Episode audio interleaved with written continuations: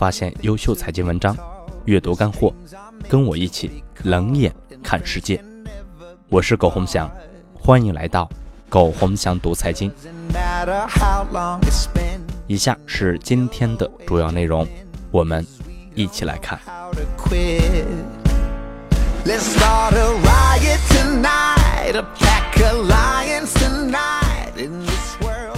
从我们个人角度来看，我们永远不要指责社会不公平，社会其实都是对的。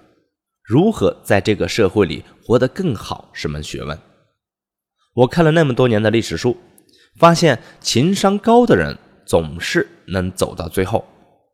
什么是情商高？情商高就是该努力时候努力，该偷懒时候偷懒，该说好话说好话，该骂人骂人。恨他的人很多。喜欢他的人也很多，但是他总能知道让什么人喜欢，利益最大化，怎样让自己更好的活着。所以我们要想明白，我们活着是为了社会更好，还是为了让我们自己更好？党教育我们要舍弃小我，成就大我，要爱党、爱国、爱社会。但是问题是。如果你自己都过不好，你怎么让你身边的人过好？你身边的人都过不好，你凭什么让社会更好？所以，让自己都过得一塌糊涂的人，去为社会奉献、为国家奋斗，那都是扯淡玩的事情呢。从这个角度看，我们所有的事情都必须先让自己过得更好，那就别整天骂这个社会病了。搞得你很清高，你还真以为那些大 V 公知每天骂娘骂社会病了，他们是真觉得社会有问题吗？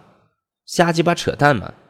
其实仅仅是因为他们情商高，深刻的知道他们这么说利益能最大化，能让他们得到更多的东西罢了。但是你别忘记，你不是公知，你也跟着骂这个社会，对你没有任何好处。没人会喜欢一个整天负能量的人，所以别每天搞得别人都是王八蛋，就你一个聪明人的样子，还是多做点事情，提高自己，让自己过得更好去吧。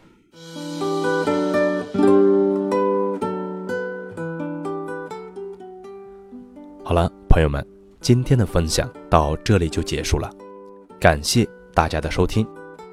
江南幺五三五茶馆，最大的互联网金融众筹茶馆，欢迎加入我们，认识更多优秀的人。下载聚秀社区 APP，了解更多信息。